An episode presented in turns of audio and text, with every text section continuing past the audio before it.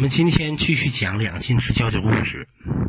呃，今天这一讲呢，我来给大家讲一讲这个呃石勒的崛起。这个石勒呢，他在这个历史上啊，可以说是一个呃比较传奇的人物。他是中国历史上，也是世界历史上那个唯一一个从奴隶变成皇帝的人。石勒字世龙。他出生于这个，呃，并州上党郡的武乡县，就是今天山西省的武乡县。石勒他是羯族人，这个羯族呢，按这个史书记载呢，属于是匈奴别部的羌曲人。据一据现代的这个专家学者的考证呢，这个羯羯族人呢，他应该是来自于中亚的康居人。虽然这个羯族呢，他被称为是匈奴别部，但是羯族人呢，他不是，他跟匈奴人这个人种还不太一样。这个匈奴人呢是黄种人，这个羯族人呢是白种人。这个石勒呀，他是出生于羯族的一个小头目的家庭，他的祖父呢叫耶义余，他的父亲呢叫周贺珠。石勒呢，他这个原来也不叫石勒，他叫普勒。呃，据说这个石勒他出生的时候啊，他们家的房子里啊是红光满满屋，白气啊从天上啊一直都到了他们家这个庭院中。他们家的邻邻邻居呢，感觉特别惊奇。那么石勒十四岁的时候，他就跟他的族人到当时这个西晋王朝的这个首都洛阳城去做生意。那么石勒呢，他这个这个农村孩子山里娃，第一次呢进了这个晋朝的这个都城洛阳的时候呢，看到洛阳城的花花世界，他不免得呀心里有些激动。然后这个石勒呢，就登上了洛阳城的东门，在这个东门上就大声的呼叫。他至于呼叫什么呢？这个史书上没有记载啊。我想他可能是登上洛阳的城门啊，大喊一声，对吧？今天我登上了洛阳的城墙，紧贴着帝国的心房啊，可能喊了这么一句。然后这个死者呢，他这么一喊呢，就被一个人听到了。那这个人呢，就是这个当时晋朝的尚书左仆射王衍。王衍一听死者这么喊，然后这个王衍呢，就跟这个周围的士兵就说：“说刚才那个胡人小孩啊，那一声嚎叫啊，我从他的声音当中啊，听出来他是有志向的啊。”这个人将来必然是朝廷的祸患，一定要把他给抓起来。然后王衍呢就命令士兵呢去抓捕这个石勒，但是石勒呢已经跑了，这个王衍的士兵呢就没有抓住这个石勒。这个王这个王衍呢，他也万万没有想到，若干年之后，他就死在了死者的手中。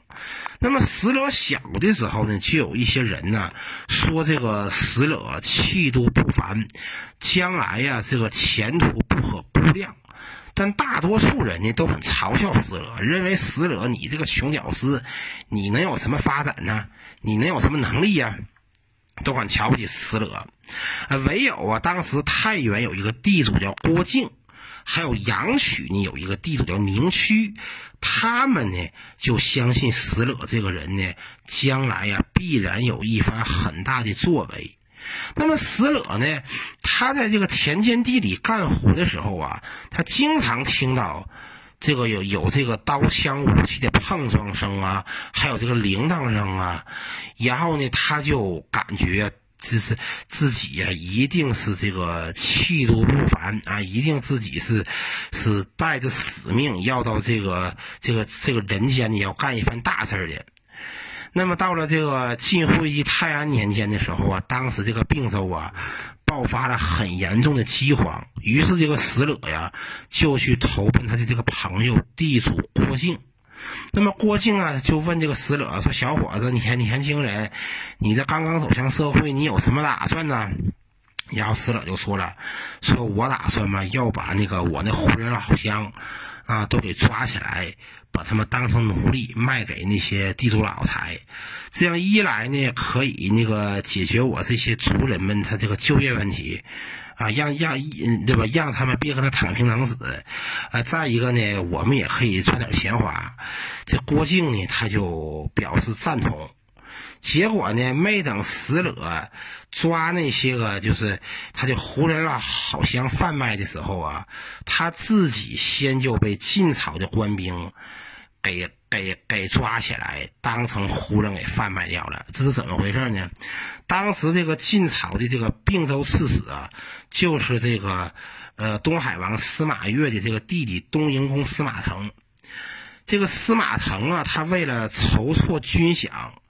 就派兵啊，在那个并州境内啊，去抓捕这些胡人，然后把他们卖给一些那个地主老财去当奴仆，以此来筹措军军饷。那么死者呢，他就不幸被抓。死者被抓之后呢，他和其他的一些被抓的这些胡人呢，就把他们贩卖到了山山东去。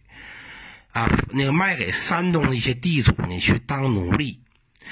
那么当时啊，这些晋朝的这个军兵啊，为了怕这个这些胡人逃跑，都给这些胡人呢都带上了枷锁，而且那个枷锁呀，是一个大枷锁加两个人，就这么押解他们。而且在押解这一路上啊，这死者呀，经常的。被这个晋朝的军官和士兵给殴打，晋朝的军官和士兵对这石勒呀，那可以说是不是打就是骂。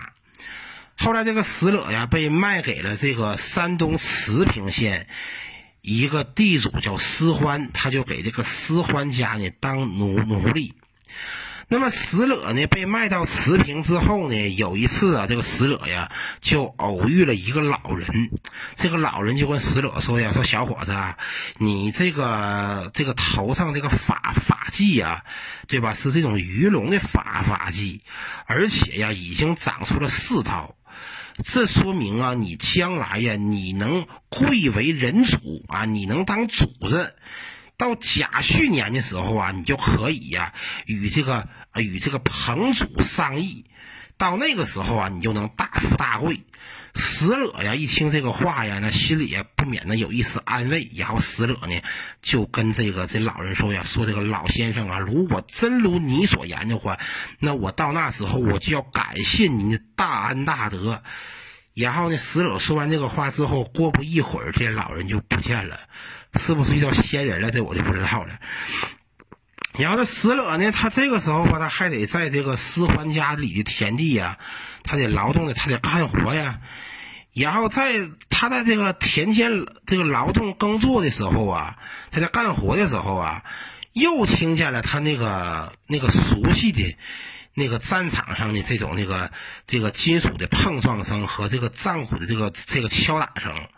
啊，又听见了这个熟悉的声音，然后呢，他就跟那个其他的这些奴仆就说：“说我是经常的，我我只要搁田地里一干活，我就能听到这个声音。”然后结果这个消息就传到了施欢的耳朵里。这施欢呢，就是感觉这个事也很奇怪呀，就把石老找来，我看我看看这这这个人到底怎么回事然后这个这个石欢看到死者之后，一看到死者呢，气度不凡，啊，脸上有异象。这石欢觉得这死者将来啊，或许啊，可能还还还还真能有一番大大事儿，就真能干成一番大事儿，有一番大的作为。于是石欢呢，就免除了死者的这个奴隶身份，然后这个石欢呢，就那个就让这个死者就你就可以当自由民了。这个石勒成为自由民之后啊，他就投奔了一个管理国营马场的这么一个那个官吏，叫吉桑。因为石勒是胡人，他善于弓马骑射。于是吉桑呢，就让这个石勒管管理马匹。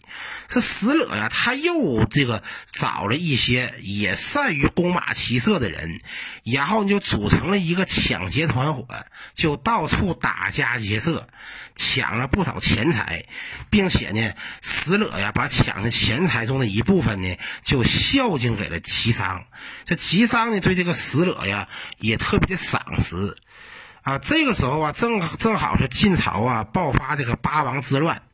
此时呢，正好是这个成都王司马颖和这东海王司马越互相撕逼的时候。这个吉商呢，就和石勒呀，他就招募了一支武装，再加上他们本来就有很多马匹，然后他们就投靠了这个成都王司马颖的一个部将叫公思藩。那么这个时候，吉商呢就给死者改姓石，也就是说，在吉商和死者投奔公思藩的时候，死者才正式使用死者这个名字，他原来是叫普勒。那么后来呢？这个公司藩呢，这个这个齐三个石勒投奔了公司藩之后呢，这个公司藩就让这个石勒当前部正印先锋官，并且跟随大军呢去攻打邺城，打谁呢？打这个平昌公司马模。而这平昌公司马模呢，就派出他的部将冯松与公司藩迎战，结果一仗下去，把公司藩打了个落花流水。公司藩被打被打败之后呢，就从白马渡河向南逃跑。结果公司藩又遇到了濮阳太守苟西，然后这个苟西把公司藩打败之后，公司藩就战败被杀。公司藩死了之后，这个其三个死者他们自己还得把这个这个这个打仗的事业给做到底呀。这打仗还得需要人呢，这人从何何这这这人从哪里来呀？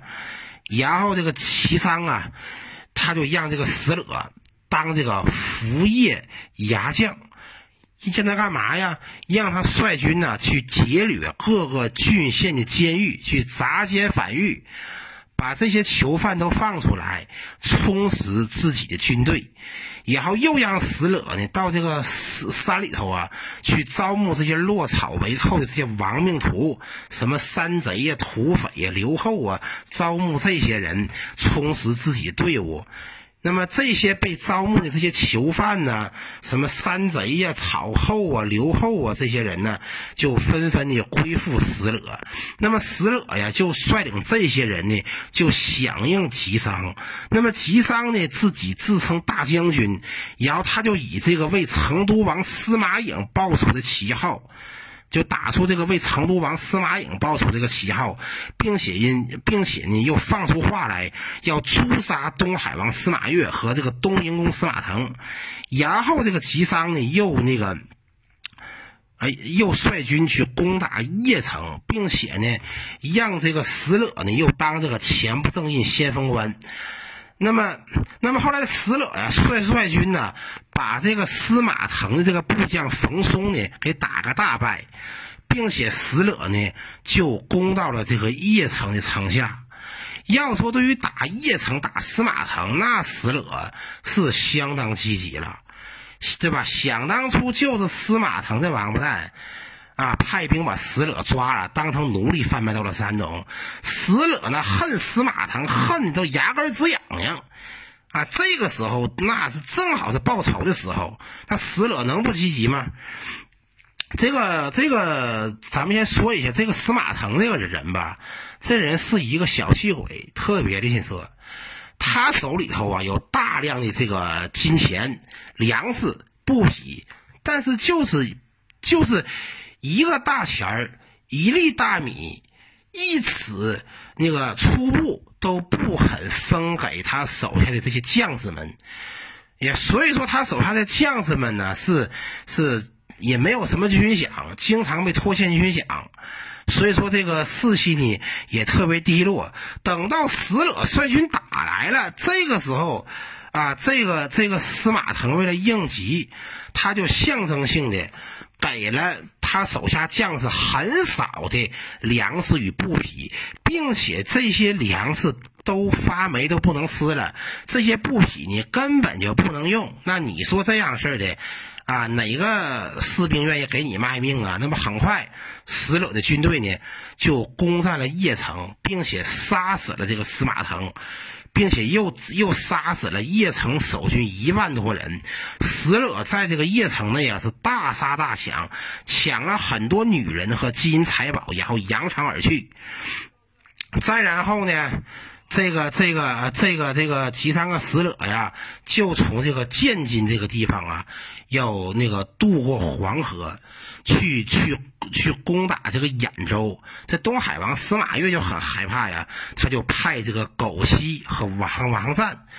就是率领军队呢去攻打这个石勒和吉桑，那么这个时候石勒和吉桑他俩呢又在乐陵又又攻击这个晋朝的幽州刺史石显，并且把石显打败，石显呢也战败被杀。那么与此同时呢，这个启活将军田阴又率领军队呢前来救援石显，结果呢这个。结果石勒呢与田阴做作战，迎战田阴，把这个田阴打个大败。后来这个石勒呢又在那个又在平原阳平一带啊，跟苟西的军队呢相持了几个月。大大小小打了三十多场战役，是互有胜负。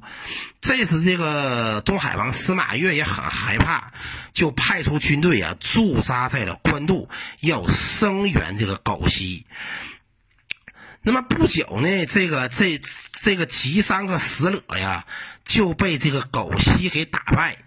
再后来，这个晋朝的冀州刺史丁绍又在赤霄这个地方呢，又把吉商和石勒给打个大败。然后这个吉商呢就逃到了马木，这石勒呢就跑到了乐平。后来这个晋军呢在这个平原这个地方呢就打败了吉商，并且把吉商给杀死。吉商死了之后啊，这石勒还得投奔新的主子。他又投奔了谁呢？当时啊，匈奴的两个首首领，一个叫张贝都，一个叫冯莫突。这俩人在上党这个地方啊，驻扎了几千人。这石勒就去投奔他们。石勒这个人能力很强啊，很处事很干练呢。所以说，这个张贝都、张贝都和冯莫突啊，都很器重这个石勒。于是呢，这个石勒呀。他呢得到了张贝都的器重之后呢，他就跟这个张贝都就说呀：“说现在这个匈奴大单于刘渊刘大人已经起兵要讨伐晋王朝，啊，你这个张你是张大人，你抗拒不从的话，咱们这个部落能独立吗？”那张贝都说：“那肯定不能了。”然后死者就说了：“如果咱们这个部众不能独立的话，那就应该得有所归属。我听说现在咱们部落有很多人已经秘密接受了大单于刘渊的赏赐，对吧？并且这些人都想要背叛大人，去投奔刘大单于。”对吧？那张贝都这个人，他说实话，他一点主意都没有，又害怕手下部将反叛，然后他就问死者该怎么办。于是死者呢，他就劝这个张贝都和冯莫突，咱们一起去投奔匈奴大单于刘刘刘渊，对吧？咱们得向大组织去靠拢，咱们得傍大款。于是呢，这个这个在死者的劝说下呀，张贝都、冯莫突。啊，连同使者一起就投靠了这个匈奴大单于汉国国主刘渊。刘渊一看这个这个张贝都、冯莫突、使者前来投靠，那心里是特别的高兴。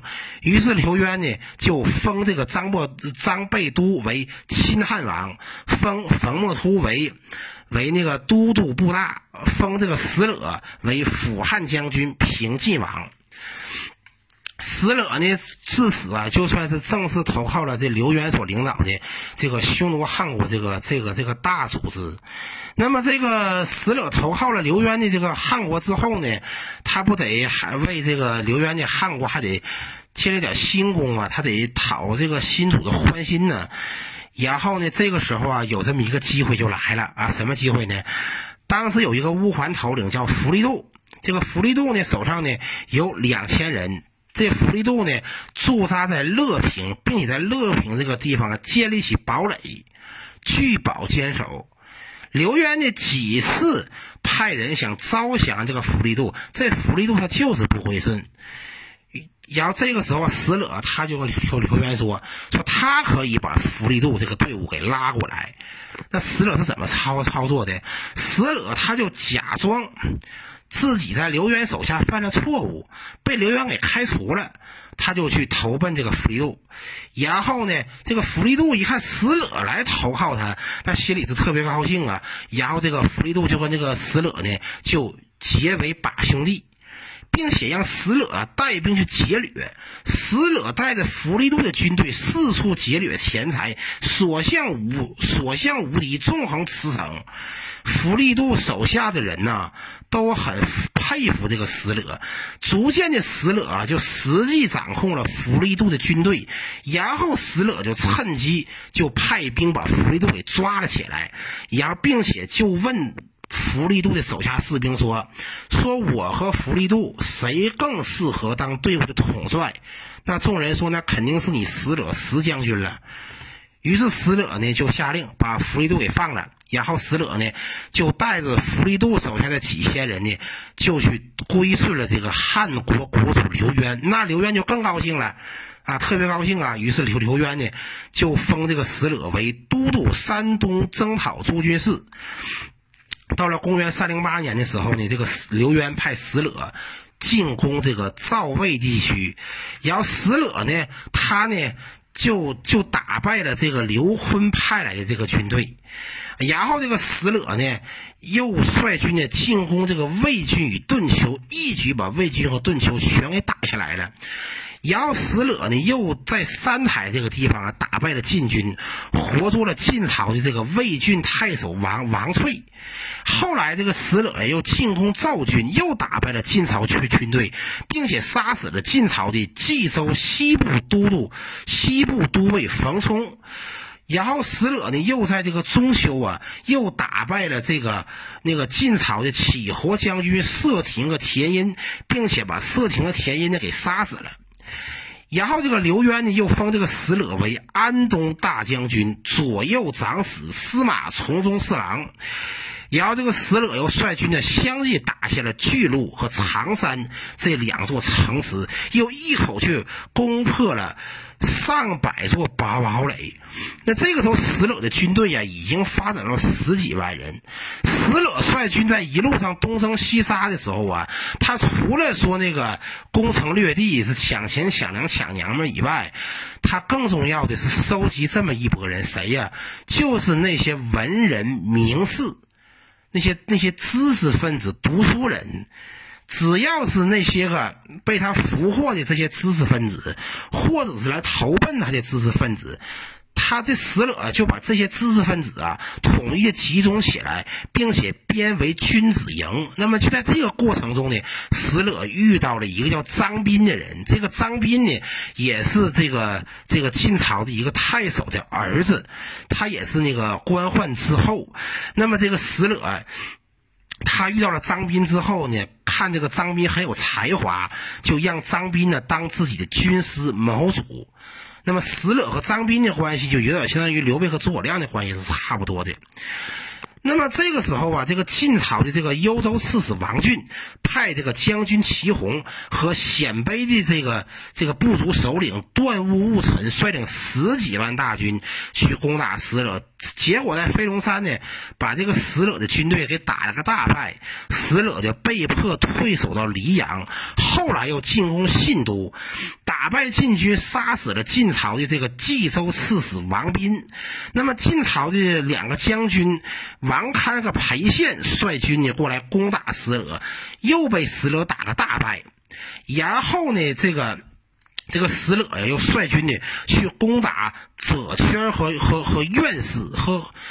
就把这两个城池呢全给打下来了，然后这个石勒呀又率军呢从石桥渡河，然后就去那个就去攻占了白马，又向东呢又进军兖州，打败了晋朝的兖州刺史，又攻下了沧源，然后石勒又渡过了黄河，一口气攻占了广中、清河、平原、阳平等城城池。那么这些地方有九万人向。石勒投降，后来石勒又在武德这个地方打败了冠军将军梁据，可以说这个时候啊，石勒呀取得了一系列的这个这个胜利。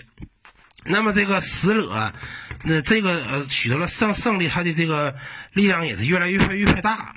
那么这个时候啊，这个匈奴汉国的国主刘刘聪派他的儿子刘灿呢去进攻洛阳，并且这个让石勒呀配合这个刘聪，配合刘刘灿去作战。那么石勒呢就在这个渑池这个地方啊把晋军给打败。后来石勒呢又出兵这个陈皋关，在沧源这个地方啊去围攻这个晋朝的这个陈留太守王赞，但是呢这场战争。失利，然后石勒呢又向北攻击这个晋朝的幽幽州刺史王浚，结果被王浚手下的鲜卑骑兵呢又打了个大败，然后石勒呢又渡过黄黄河，在繁昌呢打败了晋朝的打败了晋朝的这个那个襄城太守裴晃，后来石勒呀又攻打这个江汉，攻打这个荆襄。准备啊，就是想占据这个荆襄江汉一带，就有了想雄踞长江汉水流域的想法。然而张斌并不同同意，但是石勒呢，他就没有听张斌的话，他就率军呢向南进进攻，就打下了江夏城。然而啊，我们都知道石勒的军队啊都是北方人，到了这南方呢，水土不服，于是石勒的军队啊，这军中就爆发瘟疫。要石勒没没没没办法，就被迫撤退。再到后来啊，我们都知道啊，这个石勒呀，他那个打败了这个晋朝的太尉王衍手下的这个十几万大军，并且把这个王王衍以及其他的晋朝的这些王公贵族、这些司马家的皇族成员呢，通通给杀死。这个我们上讲我们就说说过这个啥事儿了。再后来呀，这个石勒在这个蒙城打败了这个晋朝将领苟西。那么，那么苟西被石勒打败之后呢，这个刘聪，这个汉国国主刘刘聪就封石勒为幽州牧、征东大将军，但是石勒没有接受。那么石勒这个时候，他的功劳是越来越大，他的事业也是越做越大，就引起了一个人的猜忌和愤恨。谁呀？就是王弥。王弥，我们之前讲过啊，当年刘渊在起兵反晋之前的时候，王弥其实跟刘渊就是好朋友。后来呢，在匈奴汉国东征西讨的战争当中呢，王弥也为匈奴汉国立下不少功劳，因此王弥他在匈奴汉国也算是一个。元老权贵级别的人，因此王弥呢，他特别瞧不起奴隶出身的死者，他觉得你死者，你个奴隶出身的山里娃，你算个什么东西啊？我王弥，我想当年，我跟我们大单于，我们国国主，那都是拜把子的兄弟，对吧？那我们都是那个，对吧？我们都是属于是元老级级别的人。你死了，你算个什么东西啊？啊，你你你你现在跑到我的前头来，过来耀武扬扬扬威，所以说这个王弥就特别恨这个死了，他就想把这个石勒给除掉。而这个王弥手下有这么一个人叫刘屯，这刘屯原来也是个晋朝的官员，就投降到这个王弥这边来。然后刘，然后这个刘屯呢就跟这个王弥就说：“说我们应该得把曹仪的军队调过来，共同对付石勒。”然后王弥，然后这个这个王这个王王弥呢，就让这个刘屯带着他的密信去招去找这个曹仪，想要跟曹仪一同呢把石勒给办掉。结果这刘屯呢走到东阿的时候呢，就被石勒的骑兵给抓获。石勒抓了刘屯之后呢，就在刘屯的身上呢就收到了这封王弥写给曹仪这封信。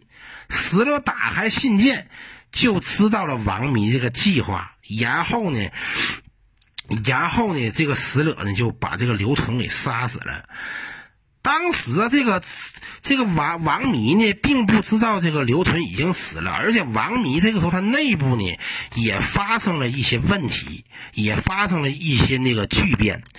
这个王这个王王王弥他有一个部将呢叫徐淼，这个徐淼呢他就跟这个王弥分道扬镳，就带着自己队伍呢就离开了这个王王弥，然后这个王弥呢他的这个军力呢就受到了削弱。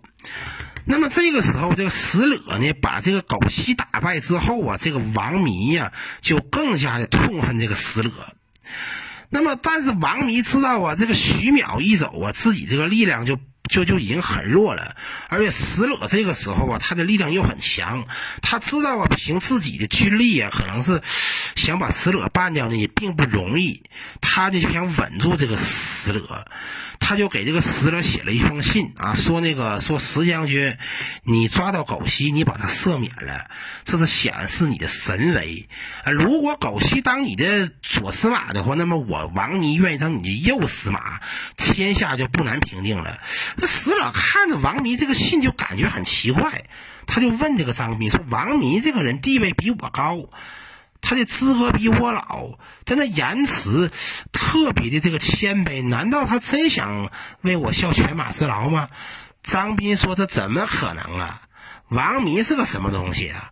这小子不是个什么省油灯，他早就有想占据青州之心。他为什么没有发难？就是因为怕石将军你牵制他，对吧？”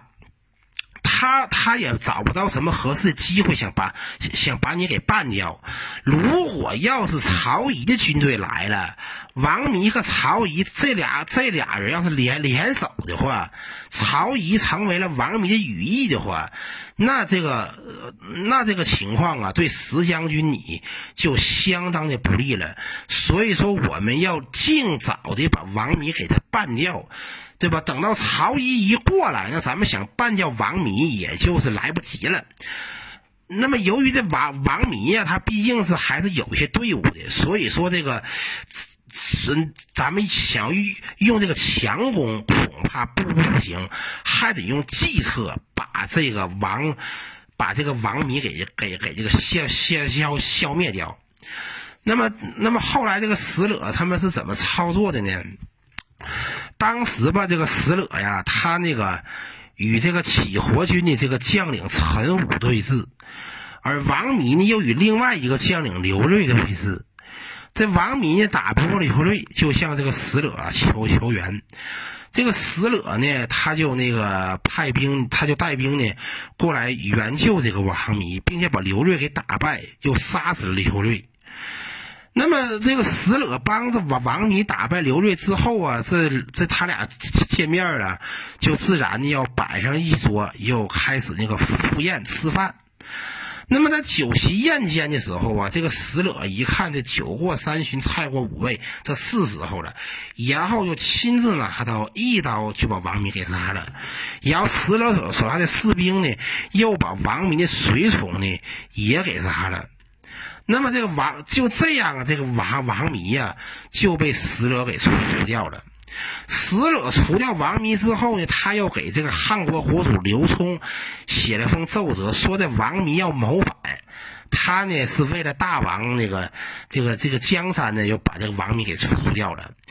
那毕竟这个时候刘聪还得用石勒呀，所以说呢，就是他杀王弥这个事儿呢，也就不了了之了。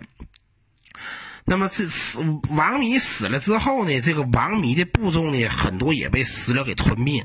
那么石勒的势力也是越来越强强大了。那么这个时候啊，晋朝的这个并州刺史刘琨就想这个拉拢这个石勒，想希望石勒投降晋朝。那么先前这个石勒啊，被这个被这个晋军给那个抓被被那个禁军抓错抓获，然后贩卖去贩卖到山东当奴隶的时候呢，这个死者呀。就跟他的母亲王氏就失散了，结果石勒的母亲王氏和和他的侄子石虎呢，就落到了刘坤的手中。刘坤为了拉拢石虎，我为了拉拢石勒，就把这个王氏和石虎呢，就把石勒的母亲王氏和他侄子石虎呢，又送回到了石勒那那边去，并且呀，还附上了一封书信。这个书信中啊，大致就是这这刘琨呢就劝这个石勒呀，你呀还是得投降咱们晋王朝，并且还跟这个这个还跟这个这个石勒还说说，如果石将军你愿意投靠我们晋王朝的话，我们朝廷可以封你为侍中、车骑大将军、匈奴中郎将，然后襄城郡公等一系列的官职和官衔那么石勒呢，他又给这个。他看完这个刘聪这个信件之后呢，他要他他要看完这个这个这个死者，他看完这个这个刘坤的这个这个这个信件之后呢，他又给这个这个刘刘坤吧，又回了这么一封信。然后他这个信中呢是这么写的：说这个事业和功德的成功，这个有不同的途径。对吧？这个干成大大事业呢，这个路是不同的，有不同的方方式和方法。这个不是那些个腐儒和穷酸文人能够知道的。你刘大人呢，你是这个晋朝的大臣，你自然是效忠晋朝。我石勒呢，我是胡人，我自然要为胡人效力。咱们是各为其主。那么石勒呢，他呢款待了刘坤派来的使者。并且呢，又给这个，又给这个刘刘坤呢送了很多名马和金银财宝，啊，给送给他很多珍宝，但是却拒绝了刘坤的这个劝降。那么石勒呀，后来呀，他又那个驻军到了葛坡，在葛坡屯兵，就准备要向南去攻打这个建业。那么当时这个守建议的这个晋朝的琅琊王司马睿，就派遣军队到寿春去坚守，去准备要防御这个石勒。当时这个石勒呀，从葛坡呀率军出发，派他的侄子石虎率领两千军队作为先锋，去打头阵。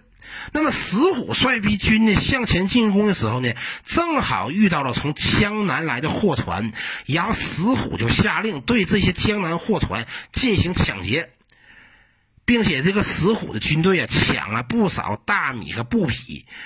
结果这个石虎的军队正搁那里抢劫船只的时候啊，他这个就有些疏于防范，结果晋朝军队啊从四面八方开始进行偷袭。进行那个突袭，结果晋军呢，在这个巨灵口这个地方把石虎的军队打了个大败。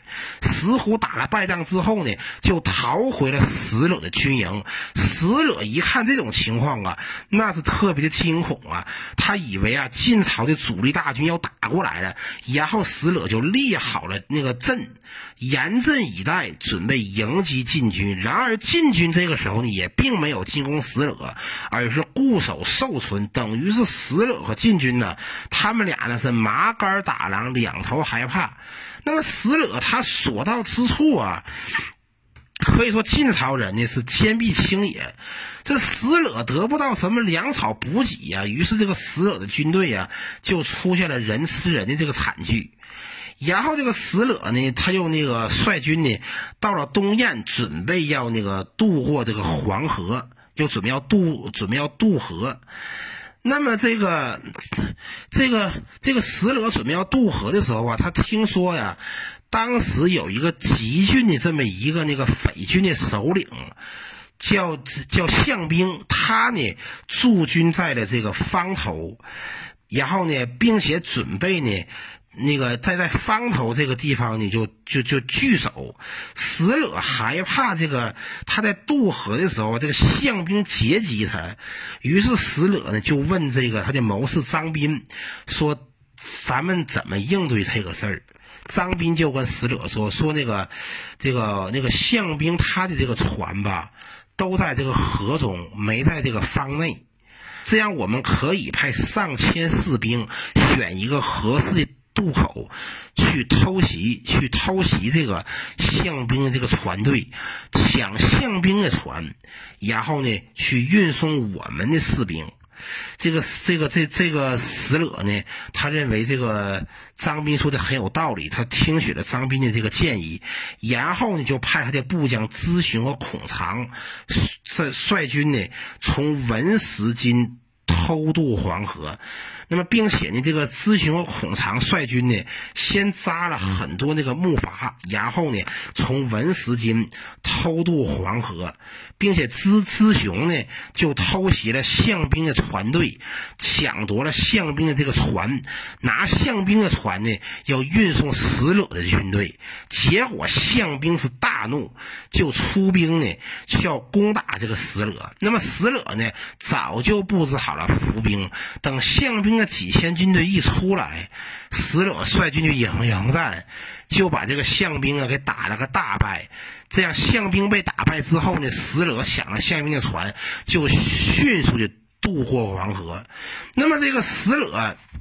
他在那个渡过黄河之后呢，这死者他也觉得吧，自己呀就是几次进攻南南方都遭遇这个失败，于是死者就决决定向北发展。那么接下来又会发生什么样的事儿呢？这个我们下讲再还说。